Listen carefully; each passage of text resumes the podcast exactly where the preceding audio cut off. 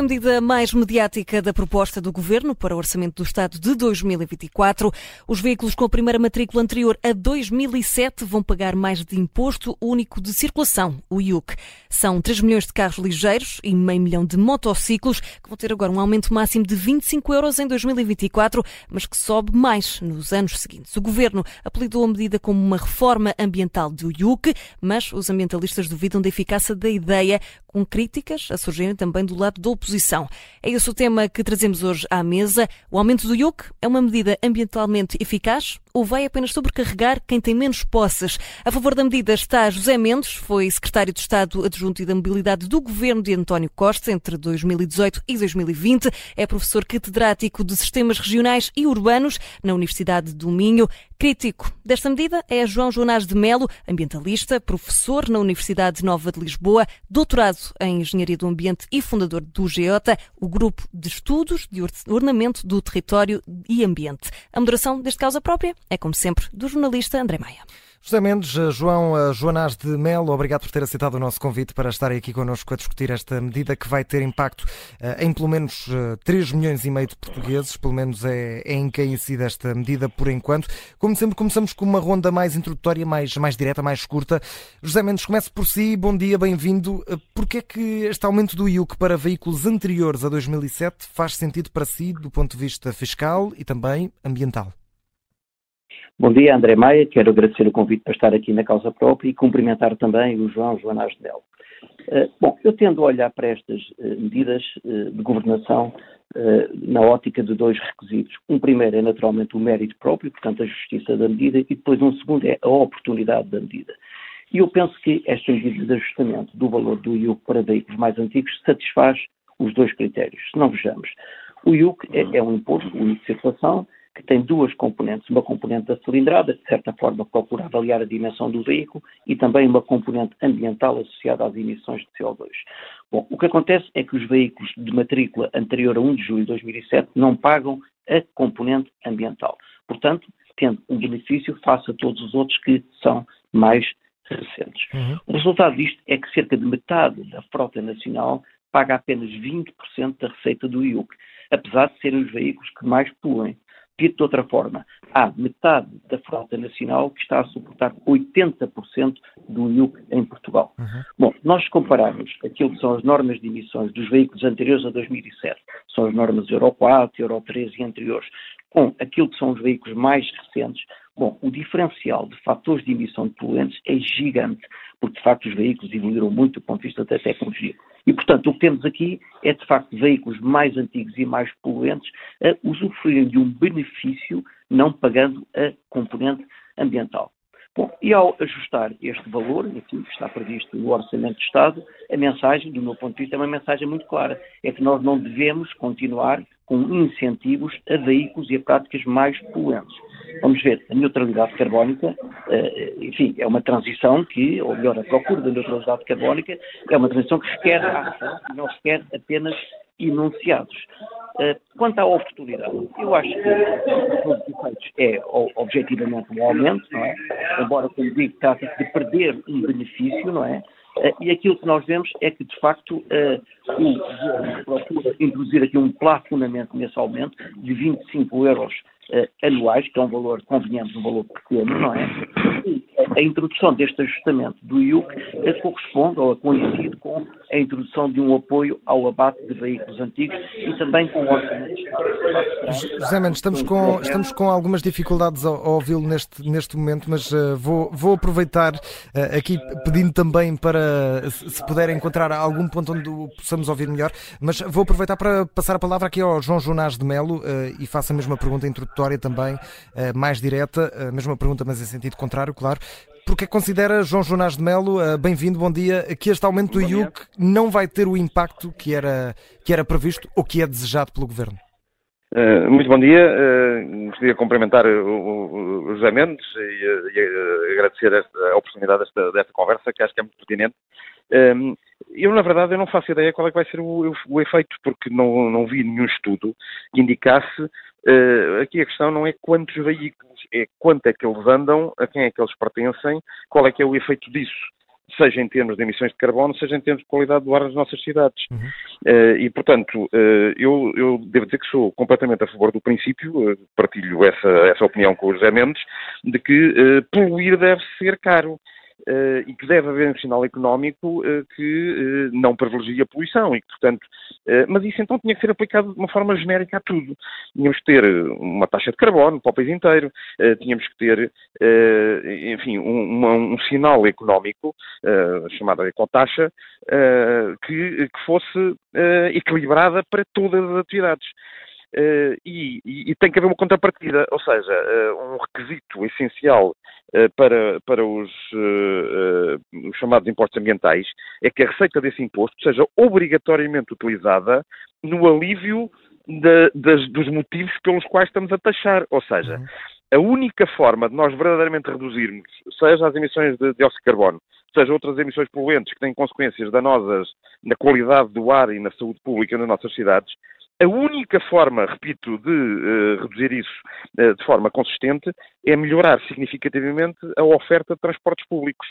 Uh, e, portanto, não estou contra o princípio de, de, taxar a poluição. Acho que é um bom princípio, que devia, aliás, ser estendido a muitas outras coisas, mas o que me parece é que esta medida é uma medida avulsa. Não faz parte de um quadro que nos permita de facto, para já prever com o um mínimo de segurança quanto é que essa poluição vai ser reduzida ou quanto é que vai melhorar a qualidade de, do, do, ar nas cidades. Uh, e, e, também não temos informação que nos permita perceber se realmente quem vai ser afetado são as pessoas com, com menos posses, uh, enfim, são provavelmente, porque é quem está com carros mais antigos, uh, mas, mas é difícil de prever qual é que é, digamos, o, também o grau de, de, problemas sociais que isso pode levantar. É, é, é verosímil que isso aconteça, mas a verdade é que não vi nenhum estudo em que isso fosse consistente. E, portanto, isso, isso nós temos é, um, é que ter políticas, isso é um bom ponto. Ter políticas estratégicas, não é? Claro. Uh, tem, tem, que haver uma estratégia nisto. Uh, este tipo de medidas deve fazer parte de um pacote coerente e não aparecer como uma medida avulsa em, em que, enfim, uh, a interpretação que é possível tirar é que é apenas mais uma forma do Estado arrecadar dinheiro e que, do ponto de vista ambiental, na verdade não sabemos qual é que é o alcance dela, porque não conheço estudos que, eh, que indiquem qual é que é o alcance real. Este ponto do, do João Joanás de, de é, é, um dos pontos que tem sido mais, mais levantados. José Mendes, é uma das críticas principais, eh, para além da eficácia ambiental, é da penalização às famílias mais pobres, são famílias que não têm meios para comprar um carro novo, um carro menos poluente e que por isso, dizem os críticos, vão ficar simplesmente a pagar mais IUC, já que o aumento não as vai fazer mudar de carro, não as vai fazer ter eh, esse, esse elemento ambiental diferente. Como é que podemos dizer que este aumento é socialmente justo com essa possibilidade de uh, penalizar quem não pode fazer a transição climática? Eh, vamos ver, eh, se calhar ir um bocadinho atrás em relação à eficácia do ponto de vista ambiental. Aquilo que eu acho é que eh, não, não é fácil, para, para, para não dizer que é impossível, ter uma avaliação precisa daquilo que vai ser o impacto. Agora, o que está aqui corresponde, e aí não estou de acordo que isto seja uma medida avulsa, ou seja, acho que isto de facto corresponde a uma determinada estratégia, é de que quem tem práticas de mobilidade, nomeadamente a posse a utilização de um veículo mais poluente, enfim, deve pagar aquilo que pagam todos os outros. Não se trata de penalizar estas pessoas. As pessoas, face a isto, os proprietários de veículos anteriores a 2007 podem fazer algumas coisas. Uma é, alguns façam o ajustamento não andam muito carro, vêm-se livre do carro, passam para o transporte público, para outros modos de uh, mobilidade. Depois, há pessoas que uh, não querem ou não podem comprar outro veículo. Bom, aí têm que assumir o custo do IU, que é aquilo que assumem todos os outros. Agora, o, o João Joanás Melo disse uma coisa que me parece importante, é que era interessante que este acréscimo de receita que fosse orientado para projetos de descarbonização. De resto, algo que é já prática hoje em muitas outras receitas, nomeadamente as receitas do mercado de carbono, que entram no fundo ambiental e que estão consignadas para financiar apenas projetos de descarbonização. Bom, há outras pessoas que podem dizer que chegou a altura de trocar de carro porque realmente há aqui um ajustamento, e nessa altura eu acho que é pertinente o facto de ter introduzido o apoio à renovação de frotas também neste Orçamento de Estado.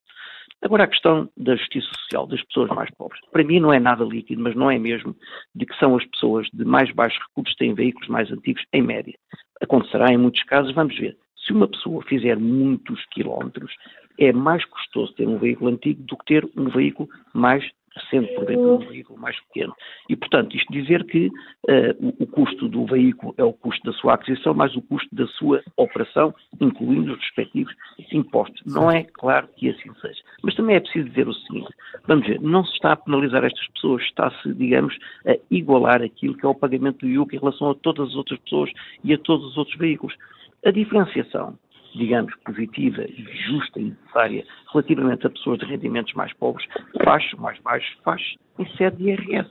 Não se faz nos impostos de consumo. Que eu saiba, não há um IVA mais baixo para os alimentos das pessoas mais pobres. O IVA é igual para todos, não é? E, portanto, não sou capaz de colher esse argumento, não sou capaz de o perceber bem. Agora, claramente, não há balas mágicas. Esta solução é uma de muitas outras, naturalmente, que as pessoas têm que utilizar transporte público, modos suaves, percebemos isso tudo e tudo isso tem que ser feito e será feito aqui e ali e tem que ser muito intensificado. Agora, o princípio de que veículos mais poluentes pagam também a componente ambiental, acho que é uma mensagem muito clara e acho que é uma mensagem que é preciso dar aos portugueses. Sou pena das pessoas acharem que perante uma dificuldade que valha 5 euros, 20 euros ou 50 euros, já vai para as malvas aquilo que é a neutralidade carbónica. E, entretanto, todos os dias nós ligamos a televisão e o que é que nós vemos? Vemos a ruptura climática. Pegando, pegando, nesse argumento, pegando nesse argumento, José Mendes... Uh, uh... Não vai resolver o problema, claro. mas é a ação de todos juntos é que realmente vai contribuir para resolver o problema. Falava aqui da questão do facto de, no fundo, este aumento do, do IUC para este, este tipo de veículos ser apenas... Uh, equiparar aos restantes veículos que já pagavam uh, mais, tendo em conta a componente ambiental. Gostava de perguntar ao João Jonas de Melo, uh, João Jonas de Melo, quando o IUC surgiu em 2007, os, os carros anteriores a, a, essa data ficaram, como sabemos, isentos do pagamento da, da componente ambiental, ao contrário dos novos veículos. É, é essa isenção que o Governo tenta compensar agora. Não faz sentido ambientalmente e socialmente que este privilégio, vamos aqui dizer entre aspas privilégio, seja agora revertido, na sua opinião? Eu comecei por dizer que era a favor do princípio do poluidor pagador e, portanto, que haja tendencialmente uh, condições iguais uh, do ponto de vista das consequências ambientais, neste caso da emissão de poluentes, uh, que sejam transversais. outra coisa, e, e, portanto, não é, não é esse o meu problema. o meu problema são dois outros. Um é que temos que perceber, quando introduzimos uma medida qualquer, quais é que são as consequências concretas dessa medida uh, e, uh, e, neste tipo de coisas nunca é boa ideia uh, introduzir medidas muito repentinas, digamos. Essas coisas devem ser graduais e devem ser previsíveis. Haver alguma capacidade de previsão da parte de quem vai ter que pagar esses custos, de quanto é que vai ter que pagar daqui a, hoje, daqui a um ano, daqui a dois anos, daqui a três, daqui a cinco. E, portanto, é, não é tanto uma questão do, do, do princípio estar correto ou não, o princípio está correto, é uma questão da forma como ele é aplicado e das consequências concretas que isso tem sobre as pessoas. Isso é uma parte do problema. E esse aspecto não me parece ter sido suficientemente acautelado, repetindo, eu estou de acordo com o princípio. Uh, a segunda questão é, é o, o, pacote das medidas, porque o que realmente está aqui em causa é que, uh, quando nós olhamos, seja para o transporte de longa distância, seja para as nossas áreas metropolitanas, seja para a generalidade das nossas cidades, uh, a qualidade dos transportes públicos é muito má nós temos uma utilização do automóvel individual nas deslocações em geral, que é das mais altas de toda a Europa, e não somos um dos países mais ricos da Europa. Isso acontece devido uh, ao péssimo desempenho dos nossos transportes públicos, uh, que é generalizado. Nós temos uma utilização do automóvel individual, medida em, em uh, unidade de transporte, em passageiros quilómetros, que é de 88% ou 89%. É dos mais altos de, de toda a Europa. Uh, nas, nas, nossas áreas metropolitanas, uh, temos uh, das deslocações pendulares que são feitas com, com veículos, cerca de 3 quartos são em automóvel individual, em que a taxa média de ocupação do, do carro é de 1,3 a 1,4. E, portanto, o problema de fundo é mesmo melhorar drasticamente a qualidade do serviço dos transportes públicos seja na frequência uh, das, das, carreiras, de vários transportes, uhum. seja na intermodalidade, seja no reforço dos meios ferroviários, que em muitas circunstâncias uh, são muito insuficientes uh, e, e, e, portanto, deviam ser a, a peça-chave do, do, do, sistema de transportes. E, portanto, nós temos um problema profundo, grave, de política de transporte, ou de falta dela, e, e um, um, dos aspectos, isso tem, tem aspectos, enfim, de natureza de planeamento estratégicos, tem que haver, de facto, uma coordenação a sério destes aspectos e depois tem que haver o financiamento respectivo. Uh, um dos princípios que é absolutamente essencial é, de facto, aquilo que nós chamamos a reciclagem das ecotaxas.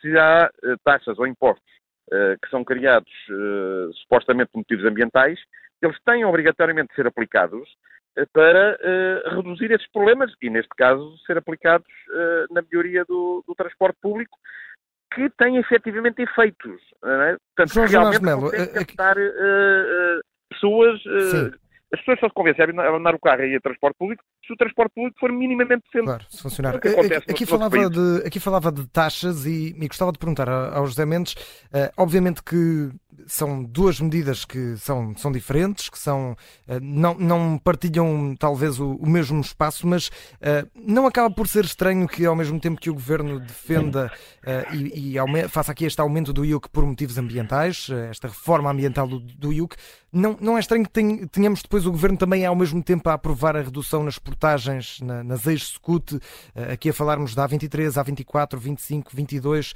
Isto não é também depois aqui uma promoção ao uso do automóvel? Estas duas medidas podem coexistir nesse, nessa reforma ambiental que o Governo está a tentar fazer? Muito bem, eh, eu respondo já a isso, mas depois queria voltar um bocadinho atrás em relação àquilo que disse o João. Claro, Bom, em relação a isso, eu muito francamente acho que uh, a razão pela qual as portagens são reduzidas é uma razão de coesão social relativamente ao interior. Eu, pessoalmente, não tomaria essa medida. Acho que a medida convida à utilização do transporte rodoviário, fortemente. Acho que a medida não é necessariamente justa, porque de facto tem tanta dificuldade em deslocar-se pessoas que estão em algumas áreas metropolitanas como pessoas que estão no interior e, portanto, acho que haveria outras alternativas. Isso é uma opinião pessoal e, portanto, mas parece-me que uh, a razão pela qual essa medida foi tomada ou é tomada tem mais a ver com coesão territorial do que a ver com, digamos, a dimensão ambiental e, como dizia o João, é preciso olhar para estas coisas de forma, digamos, assim mais integrada e, se calhar, desse ponto de vista não seria uh, uh, a medida, do meu ponto de vista, mais adequada. Agora, em relação ao que disse, vamos ver, o, o, a melhor forma de nós não tomarmos medidas é nós acharmos que temos que colocar tudo, digamos, na, na mesma caixa. Isto é, evidentemente que há muitas coisas onde é preciso mexer, onde é preciso melhorar, etc. Eu aqui refiro-me a uma medida, que é o ajustamento do IUC relativamente a veículos mais poluentes. Pronto. Agora, se nós quisermos à questão da, ir à questão da mobilidade mais alargada, pois é evidente que se nós tivéssemos um transporte público perfeito, umas cidades bem planeadas, etc., se calhar quase utilizaríamos o automóvel. Eu não partilho completamente esta ideia de que o transporte público em Portugal é mau ou é péssimo. Não partilho, francamente. Tive, enfim, oportunidades de vida de viver e trabalhar no estrangeiro, sei fazer algumas comparações, acho que há muita coisa a melhorar, mas não acho que é o desastre que se diz. Acho mas é suficiente para as pessoas abandonarem os carros? Que querem continuar a andar de automóvel. Agora, eh, é, é verdade que nós olhamos para as estatísticas e vemos uma grande prevalência da utilização do automóvel eh, privado. Mas eu devo dizer que, e, e, em Portugal um bocadinho mais que em alguns países, mas a diferença não é tão substancial quanto se diz. Não é mesmo. Eu falo com os meus colegas académicos de outros países, dou-lhe um exemplo que é o exemplo que é muito falado. A Holanda, que tem, de facto, é um bom exemplo, a utilização das bicicletas, tudo isso. Mas por mais campanhas que se façam, não conseguem fazer reduzir a utilização de veículo ligeiro. E mais ainda, se eu comparar as taxas de motorização desses países com Portugal, elas são maiores. A taxa de motorização no Luxemburgo é, muito, é a maior da Europa, é muito maior do que em Portugal. No entanto, o transporte público no Luxemburgo é gratuito. Portanto, dizer que de facto, quer dizer, há aqui dinâmicas que têm muito a ver com o comportamento das pessoas e que se mudam com o tempo, mas não são assim tão simples. Agora, há algo, e aí estou inteiramente de acordo com o que disse o João, há algo que realmente é, digamos, foi dramático para Portugal, foi o abandono da ferrovia, não é? Uhum. E, portanto, eu sou daquelas pessoas que toda a vida fiz digamos, nós dizemos fazer piscinas, não é? Portanto, fazer esta, esta viagem Porto-Lisboa, ou Lisboa-Porto, ou Porto-Braga, que é a minha cidade. Bom, toda a vida fiz isso. De facto, nunca fui capaz de o fazer de forma eficaz de comboio, porque nós atrasámos dramaticamente relativamente ao investimento na rodovia. Bom, isso aí, enfim, vai demorar décadas a pagar, seguramente. Claro. Uh, João uh, Joanás de Melo, uh, gostava de terminar consigo, fazer uma, uma questão. Uh, muito se tem falado sobre, já, já falámos aqui também, sobre a possibilidade deste aumento do IUC vir atingir principalmente quem tem menos posses e não é a primeira vez que se fala em reformas ambientais que possam pesar na carteira das pessoas, principalmente aquelas que têm uh, menos, uh, menos posses e, e, obviamente, tecnologias superiores que não poluam tanto. Uh, Considera que esta medida mostra mais uma vez que estamos a forçar uma transição climática para a qual ainda não temos capacidade de fazer? O governo está a forçar essa transição? Eh, não estamos a forçar a transição climática nenhuma. Uh, isto é, uh, repito, é uma medida avulsa E não ponho em causa, uh, digo isto pela terceira vez, não ponho em causa o princípio, ou, ou a, a, bondade do princípio. O que ponho em causa é o timing, não é o momento em si, mas a forma como a coisa é apresentada de forma, vamos dizer, repentina. Mas aqui não só nesta portanto, medida, aqui num plano mais geral, acha que estamos não, no, a, a forçar para quem não consegue ainda fazer? Uh, não, eu acho que não podemos ver a coisa toda dessa forma. Acho que podemos fazer muito mais do que aquilo que estamos a fazer agora. Portanto, o nosso problema não é falta de dinheiro, é falta de juízo. Uh, e dou, dou, dois ou três exemplos muito simples. Quando foi criado o chamado Plano de Apoio à Redução Tarifária, supostamente o grande objetivo era convencer as pessoas a deixar o automóvel em casa e a usar o transporte público. Portanto, haver menos carros nas cidades, nas metrópoles, Lisboa e Porto. Ora, isso não aconteceu de todo. O número de carros continua a aumentar. E a razão disso não é porque não seja mais barato. Neste momento, os passos que existem, do ponto de vista de preço, eh, são, têm preços bastante interessantes. Eh, só que a qualidade do serviço não melhorou. Eh, esse dinheiro, portanto, neste caso, não foi investido nada que significativo na melhoria da qualidade do serviço. Criou-se, por exemplo, a carreira metropolitana, na área metropolitana de Lisboa, Uh, mas na, nos primeiros meses de funcionamento da rede metropolitana, a qualidade do serviço piorou, porque foi, uh, todo o processo foi extraordinariamente mal planeado. E, portanto, nós temos condições para fazer muitíssimo melhor. Outro exemplo é agora a nova moda da ferrovia, é a alta velocidade de Lisboa-Porto. A alta velocidade de Lisboa-Porto é, é uma megalomania, porque em nenhum país do mundo distâncias como as que são eh, feitas entre Lisboa e Porto, em que a maior parte do tráfego, ou cerca de metade do tráfego, ou pouco mais de metade, é tráfego intermédio, em parte nenhuma do mundo isso é feito com alta velocidade. Portanto, o problema que nós temos na linha do Norte e, no, e, e em todo o sistema ferroviário uh, é que eh, está completamente desadaptado, em primeiro lugar em termos de horários e, e também em termos de, de infraestrutura, uhum. uh, àquilo, àquilo que, que, é uma mobilidade moderna. Uh, e nunca foi feito um, um, estudo a sério de como é que se pode uh, otimizar o funcionamento da, da, linha do Norte. Portanto, uh, houve sempre a lógica a priorística, vamos fazer uma linha nova. E, e depois e hoje, os carros de bois continuam a andar na, na linha antiga. Uh, portanto, o funcionamento da linha do Norte hoje em dia é o equivalente a autorizar carros depois a andar na autostrada. Uh, e, portanto, isto não, não faz qualquer espécie de sentido. João, e, portanto, uh, temos de fazer muito mais e temos meios para isso. Temos é andado a aplicar o dinheiro nas coisas erradas. Eh, e, portanto, essa discussão é que vale a pena ter. Quais é que são verdadeiramente os investimentos, em, concretamente em transporte público, que fazem sentido e que convencem as pessoas a deixar o carro em casa pela qualidade do serviço. João porque as pessoas Melo, andam de carro é um... porque querem, é, estão agarrados ao carro. É, é um debate não tem alternativa. É um debate importante, mas que infelizmente não temos tempo para, para o fazer agora, talvez numa futura oportunidade, até porque o tema da alteração climática e de emergência climática continua a estar muito, eh, muito marcante. José Mendes, João Joanás de Melo, agradeço muito muito a vossa presença, a vossa disponibilidade nesta manhã de sábado para estar aqui connosco em direto na Rádio Observador a discutir este aumento do IUC nos eh, veículos anteriores a 2007. Um resto de bom sábado e o Causa Própria regressa na próxima semana. Obrigado. É um gosto, muito obrigado.